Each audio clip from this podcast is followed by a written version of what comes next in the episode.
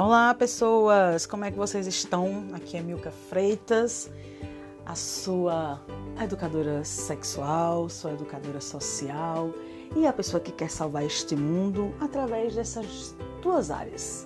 Mas é lógico que, como eu sempre digo, sozinha eu não consigo e eu imagino que vocês devem ouvir isso de um monte de gente, mas é verdade. Às vezes eu fico me perguntando por que caixas d'água eu inventei me dedicar ao mundo. Se é desgastante, se é chato, se deixa a gente triste, se a gente às vezes se sente impotente, incompetente, mas por outro lado, quando a gente dá de cara com os resultados positivos que a própria sociedade que nos desgastou traz, através das sementinhas, como eu falo, porque veja, eu posso dar palestra para mil pessoas, eu posso dar palestra para apenas uma pessoa, vai ser do mesmo jeito, sabe? Porque porque às vezes vai ter mil pessoas e somente uma vai escutar. Entende? Então, tanto faz para quantas pessoas você está fazendo. O importante é que você passe a sua mensagem. E a minha mensagem é essa: compartilhar informações, compartilhar um olhar mais social, mais ampliado, descentralizar a educação sexual, humanizar a educação sexual. Mas, como eu falei logo no comecinho, eu não faço isso só. Então, antes de eu começar o assunto de hoje, que eu acho super importante, eu já vou pedir para vocês ouvirem, lógico, vocês já estão ouvindo, mas eu vou pedir que vocês vão até as minhas redes sociais para vocês compartilhar o máximo que vocês puderem do meu trabalho, para vocês pagarem o meu salário, para vocês poderem aproveitar de conteúdo maravilhoso que eu estou produzindo. Gente, eu estou dando meu sangue por esse conteúdo para passar de forma leve, descontraída, para as pessoas quebrarem esses preconceitos em relação à educação social, sexual. E aí eu preciso que vocês vão lá no Instagram, quem ainda não me segue, segue no arroba Milka Freitas. Curte as postagens, porque a gente precisa de engajamento comenta, marca com emoji, compartilha, salva o conteúdo para você ver depois. No Facebook, você além de encontrar o conteúdo que é produzido no dia, você também vai encontrar o início da minha carreira e vai entender que isso não é de agora, já tem um bom tempo de estrada, já tem muito tempo que eu tô querendo salvar esse mundo. Tem também no YouTube, a gente eu posto vídeos toda quinta e todo sábado no YouTube. Todo dia no Instagram, no Face, no TikTok. Estou testando o Twitter e aqui o podcast todas as terças-feiras. Ah, e todas as segundas, o blog milcafreitas.com. Bom, eu sempre estou dizendo para a galera que esse ano de 2021 eu vou me dedicar muito para chegar no público masculino, seja meninos, adolescentes, homens, de todos os tipos do gênero masculino. Por quê? Porque eu vou repetir, vai parecer cansativo, mas vale a pena a repetição. Porque, gente, se a gente ficar só trabalhando as mulheres para se defender, contra as violências, contra os absurdos, contra a misoginia. Se a gente ficar só preparando as mulheres para a vida, é, sabe assim, vamos empoderar as mulheres e a gente não preparar os homens para receberem essas mulheres, se a gente não preparar os meninos para respeitar essas mulheres, para respeitar a diversidade de corpos, se a gente não prepara meninos, adolescentes e homens para acabar, eliminar com esse machismo que ele é fatal em muitos casos, não vai adiantar a gente só trabalhar o público feminino, porque elas, a gente vai estar sempre se defendendo e eles vão estar sempre atacando. Aí ah, também vale a pena frisar uma coisa, que quando a gente fala de é, trabalhar a questão do público feminino e tra é, trabalhar os dois públicos, né, masculino e feminino, aqui não está se, eu não estou querendo dizer aqui que a gente vai entrar numa guerra, mulher contra homem, homem contra mulher. Ao contrário, é a cada um e cada uma a gente entender o universo das nossas diferenças. E é assim que a sociedade vai poder caminhar para um momento de equidade. O que é equidade? É quando a gente caminha lado a lado, não é mais nem menos, é lado a lado. É como se, digamos, lá no Congresso, a gente, o ideal, o maravilhoso é que a gente tivesse 50% de parlamentares mulheres, 50% de parlamentares homens, para poder ter esse equilíbrio, independente dos partidos, deveria ter 50-50. E que poderia ser homens trans, homens cis, mulheres trans, mulheres cis, tanto faz, mas ter essa equidade. Hoje, é, a gente está falando hoje numa terça-feira, a data de hoje é 23 de fevereiro de 2021 e eu fiz um Rios falando sobre a importância da educação sexual dentro do ambiente de trabalho como prevenção ao assédio sexual. Aí o que, que acontece? Quando eu posto as, todo todo o meu conteúdo é relacionado à educação sexual. Só que o Instagram, ele tá vetando as minhas postagens, não somente as minhas, mas de qualquer pessoa que trabalhe com essas temáticas. E aí, quando o, o, o título tem alguma coisa relacionada a sexual, mesmo eu tendo descodificado, ele diminui as visualizações. Por quê? Restrições. Por quê? Entende? Tem tanta porcaria que está sendo postado aí e não tem restrição, tanta coisa ofensiva, maliciosa, destruidora e não está tendo restrição. E isso indigna a gente, porque a gente quer é, é, chegar ao máximo de pessoas com informações seguras, com informações com produção de conteúdo bom. Pois bem, esse Rios ele falava sobre isso, que se a gente leva a educação sexual para a empresa, a gente vai trabalhar essa equidade de gênero, a gente vai trabalhar o respeito pelas mulheres, a gente vai trabalhar o lugar do homem dentro dessa empresa, a gente vai trabalhar a prevenção do abuso sexual e moral dentro do ambiente de trabalho, que aí esse ambiente vai se tornar mais produtivo. Quando a gente fala da educação sexual dentro do ambiente de trabalho, a gente está falando também de acolher aquela pessoa que porventura soube que, sei lá, teve um resultado aí positivo para o HIV, tanto faz se é um homem, se é uma mulher, dessa pessoa não se sentir perdida na história. Porque veja, a partir do momento que eu tenho um colaborador ou uma colaboradora, e aí eu vou trazer esse exemplo do HIV, que sabe que deu positivo, a probabilidade desse ou dessa se afastarem desse ou dessa colaboradora se afastarem do ambiente de trabalho para poder processar aquele resultado é muito grande. Pedir uma licença médica, aí a empresa ela tem despesas com isso.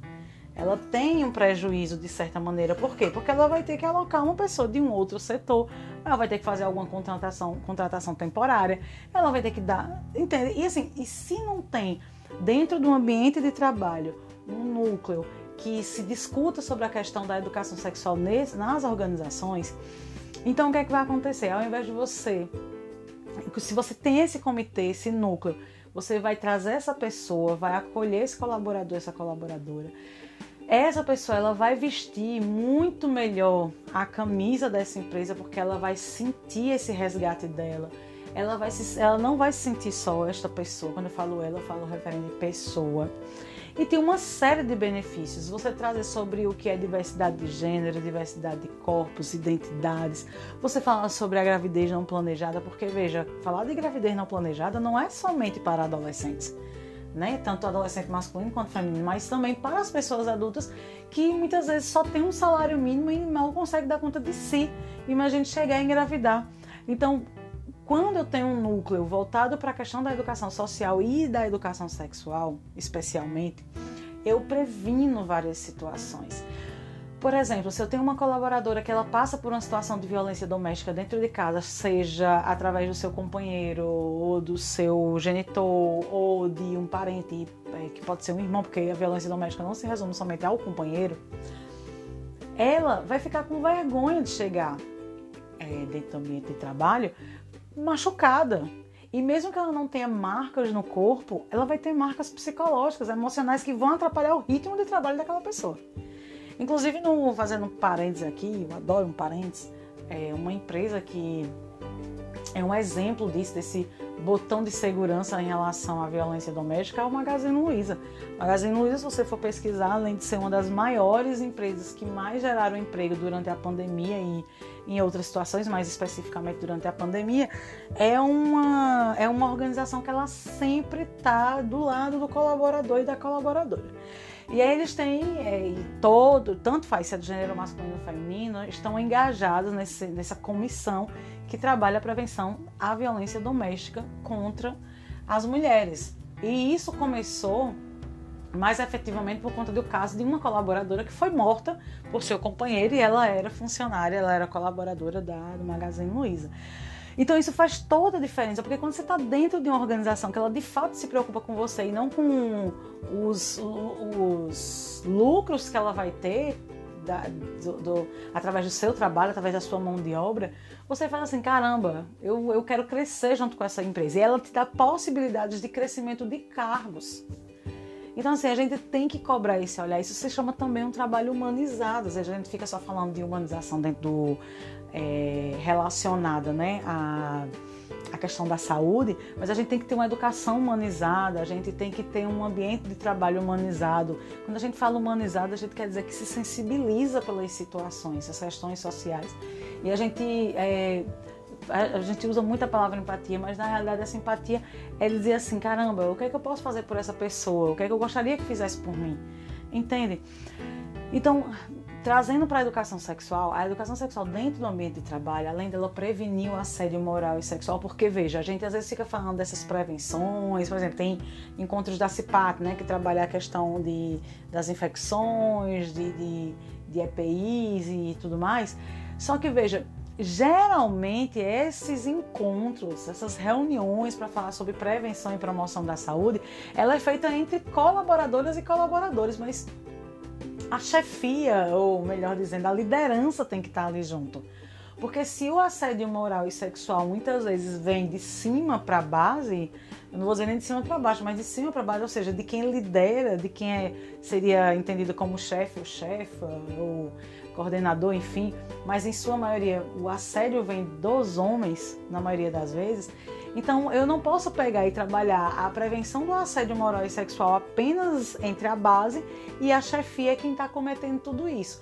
Fora a, o medo que principalmente a mulher tem de denunciar o seu agressor, né? Seja ele né, de forma emocional, psicológica. E esse agressor ele é o seu líder. Ele é o seu chefe ali dentro. Pô, eu tô precisando de trabalho. Eu tô precisando sustentar a minha vida. Tô precisando sobreviver, ainda mais numa situação dessa que tá difícil emprego e no Brasil que só tá definhando. Como é que eu vou denunciar o cara que me empregou? É uma situação delicada. Então, quando eu tenho a educação sexual interagindo com o núcleo voltado para essas questões, então a gente trabalha todo o sistema e isso reverbera positivamente dentro de uma organização. Mas aí a gente não vai se resumir só a uma organização, não, uma, corpora uma corporação, alguma coisa do tipo. A gente pode levar a educação sexual, de, é, e aí eu falo de instituição também de ensino, isso tanto faz se é de base, se é superior. A gente leva a educação, núcleos de educação sexual para a saúde, a gente leva para cooperativas, a gente leva para ONGs, a gente leva para onde mais for permitida a questão da educação sexual e aí com esse entendimento de organizações. Então é super importante ter essa visão de que a educação sexual ela não é para ensinar sexo. Inclusive eu deixo até uma provocação. Quando as pessoas ficam dizendo assim, ah, a educação sexual é para ensinar a fazer sexo, eu já repeti isso tantas vezes, né? Vocês que me acompanham há muito tempo sabem que eu sempre estou falando isso. E aí eu devolvo a pergunta e digo, tá, beleza, educação sexual na sua visão é para ensinar a fazer sexo. Mas aí eu pergunto, você já teve educação sexual? Aí a pessoa diz, claro que não. Tá, então se você não teve educação sexual e você afirma que educação sexual é para ensinar a fazer sexo, então quem foi que te ensinou a fazer sexo? Entendem? Se, minha gente, eu vou sempre estar tá repetindo isso também. Se alguém ensina sexo para uma criança ou para um adolescente, isso não é educação sexual, isso é pedofilia, é abuso. Entendem? Porque veja, trazendo, fazendo um gancho disso que eu acabei de falar. Se por acaso uma, seja ele ou ela, jovem aprendiz que vai estagiar, tem esses programas que são aí do Sebrae e outras instituições. Aí tem um jovem aprendiz, vai para uma organização. Aí, a, aí não tem núcleo de educação sexual, não tem nada. Aí a menina vai, tal, se submete lá, é, é tá, tá fazendo seu trabalho lá, e aí ela passa por uma situação de assédio ela está no programa Jovem Aprendiz, recebendo menos de um salário mínimo, às vezes é uma pessoa carente, precisa daquilo dali para ajudar em casa. Mas como é que ela vai denunciar aquele agressor, correndo o risco de um monte de perdas? Para quem é que ela vai comunicar? Porque se ela comunica para a instituição que tem o, o programa do. Não é Sebrae, gente, desculpa, Senac. Se ela é, chega para o Senac, eu estou dando o Senac como exemplo, tá, gente? Eu não estou afirmando nada mas eu estou dando como exemplo. Então, se por acaso o Senac tem, é, chegou uma menina para o Senac e diz assim: Olha, eu sofri um assédio, não sei o que, não sei o que. Se o Senac não tiver preparado para trabalhar isso, como é que vai ser? Ela vai continuar sendo assediada? Ela vai ter que pedir demissão? Então, entende, galerinha, que a questão não é só você preparar as meninas você tem que preparar os caras também, você preparar os meninos para que. E outra coisa, mãe de menino, pelo amor de Deus, criem seus filhos, homens, meninos, para serem gentis, educados e não para achar que nasceram ao redor de um pênis e podem fazer tudo. Isso é uma coisa muito escrota, isso é uma coisa muito maligna. A verdade é essa, uma coisa muito negativa. A partir do momento que você acha que se seu filho for sensível, se ele chorar, se ele se sensibilizar com alguma coisa, se ele tiver esse olhar de, de igualdade, ele não, tá, ele não vai ser um homem na vida. Né? Então isso é um pensamento muito pequeno, muito retrógrado. É você não pensar que seu filho pode passar por uma violência. Porque quando você cria o seu filho para ele ser agressivo, agressivo como representatividade de uma masculinidade aceita, você está dizendo para o seu filho que ele pode arriscar a vida dele, que ele pode morrer em nome de um machismo. Por que, que os homens morrem muito mais do que as mulheres? Porque eles são criados para isso, para serem agressivos, para se, para agredir e serem agredidos gratuitamente. Então, é por isso que eu queria falar sobre isso, sabe, gente? Eu queria trazer para vocês essa visão do quanto é importante fazer uma consultoria de educação sexual dentro de uma empresa, de ter esse núcleo, de capacitar esses colaboradores e colaboradoras dentro de um ambiente de trabalho, para que quando acontecer essas demandas, ter uma ouvidoria, uma auditoria, ter alguém que possa fazer alguma coisa num trabalho de conscientização e humanização de quando tiver até um colaborador, uma colaboradora, problemas com álcool, é uma questão social. Então eu trabalho a educação social. Eu trago a questão social para dentro da empresa e vou e acolho aquele colaborador ou colaboradora que está viciado no álcool ou em qualquer outro tipo de droga. Porque às vezes a gente condena muito as, as outras drogas, mas desculpa, o álcool é uma das drogas, se não a que mais mata e ela é lícita. Todos nós gostamos, pelo menos uma grande maioria de nós gostamos de beber. Né? Então, assim, tem quem sabe beber, não ficar caindo. Eu, particularmente, eu não gosto, não. Se estiver em casa, eu fico de boa, mas fora de casa, sem condições. Eu não largo meu copo por nada. Então, são essas questões. Então, quando eu trabalho educação social e educação sexual dentro de uma empresa, e aí eu vou puxar a sardinha mais ainda para a educação sexual, a empresa tem uma lucratividade muito maior ela vai ter um olhar para a diversidade de corpos, trazendo pessoas é, que têm várias identidades de gênero, identidade sexual. É, trazer também as pessoas com deficiência para dentro da empresa, sem ter que se apegar à questão da cota. Gente, isso é um absurdo. Você tem uma pessoa com deficiência, porque você poderá ser punido né? Acha, e, e fora que quando pega uma pessoa com deficiência para trabalhar, bota ela em, em, em cargos que você acha que, sei lá, vão fazer a reposição do arroz, porque você acha que é suave e que essa pessoa não tem capacidade de fazer uma gerência. Você tem que dar oportunidade, você tem que ouvir aquelas pessoas. Se você for capacitar uma equipe, por exemplo, para começar a trabalhar com pessoas transexuais, ou se você vai ter um projeto voltado para as pessoas transexuais, a pessoa que você tem que chamar para capacitar a sua equipe é uma pessoa transexual. Se você vai adaptar a sua empresa para receber uma pessoa com deficiência, é uma pessoa com deficiência, aliás, várias pessoas com deficiência para poder, ou dependendo da pessoa que você for contratar, digamos, você vai contratar pessoas com síndrome de Down. É importante que você vá para uma instituição que já trabalha com esse público, convida uma pessoa que já está no mercado de trabalho, que é uma pessoa com síndrome de Down, para poder capacitar a tua equipe. Então, tudo isso pode ser feito dentro de um núcleo de educação sexual e social. Entendem que não é que educação sexual não é para ensinar nada que seja relacionado a fazer sexo, como as pessoas dizem. Educação sexual é para isso, é para a gente valorizar o nosso corpo, é para a gente ter saúde, é dentro de uma organização, de um ambiente de trabalho, a gente ter um ambiente produtivo, respeitoso, entende? Então, para isso que serve a educação sexual, eu sou apaixonada pela educação sexual. E eu vou encerrar, encerrar esse episódio convidando vocês a marcar um, um café, um chá online, uma consultoria para entender a importância da educação sexual e social dentro da sua empresa. Eu estou super à disposição. Quem quiser entrar em contato comigo, pode entrar em contato pelo e-mail, arroba, é, e-mail milcafreitas br@gmail.com. Pode entrar em contato pelo direct do Instagram. Eu vou ter a maior satisfação de fazer essa avaliação na sua empresa para saber como a gente pode capacitar e montar esse, esse núcleo de educação sexual e social. É um núcleo da diversidade, na realidade, que é, para finalizar, diversidade não significa só LGBT, é diversidade de pessoas, de cultura, de corpos, de religiões, de pensamentos, enfim, diverso. Então é isso, eu fico aguardando o contato de vocês. Eu tenho certeza que a gente pode fazer um excelente trabalho dentro da sua organização, seja ela qual nicho for.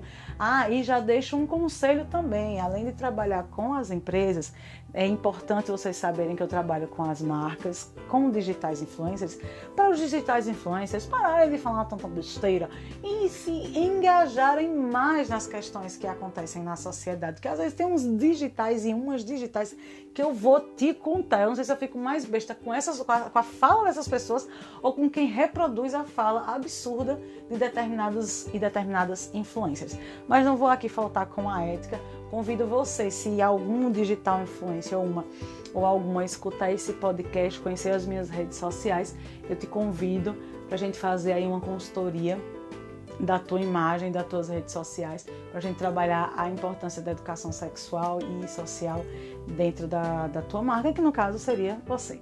Então é isso, gente. No mais, espero que vocês tenham gostado. Deixa aqui a curtida, compartilha esse podcast e abram a cabeça de vocês para a gente construir uma sociedade melhor. A gente está precisando, inclusive, questionar o que é que significa ser um ser humano. A gente está vendo tanta coisa louca, tanta atrocidade e, gente, a gente tem que ter respeito pela vida, porque a gente quer viver. Então a gente tem que respeitar as vidas, seja elas as vidas humanas, vegetais, as vidas dos outros animais. Enfim, é isso. Não esquece de ir lá no meu Instagram, tá? Não esquece de ir no meu YouTube, de, de ler o meu blog, de ir no Facebook, de ir no TikTok e de estar aqui todas as terças-feiras no podcast, beleza? Se você ainda não viu os episódios anteriores, vem assistir também quando você tá aí arrumando a casa, fazendo algum auê, tomando um vinhozinho, sei lá. Tá de bobeira aí, então dá uma escutada nos outros episódios que também tá super legal, beleza? Compartilha para o máximo de pessoas que você puder. Lembre-se que eu dependo de vocês para poder engajar o meu trabalho. Um super beijo, podem ficar à vontade para mandar pautas, sugestões, eu vou ficar super feliz em pesquisar e passar o melhor conteúdo para essa galera que está aí super valorizando e apoiando o meu trabalho. E claro, compartilhando, descentralizando, humanizando a educação social e a educação sexual. Beijo, galera. Até a próxima. Tchau.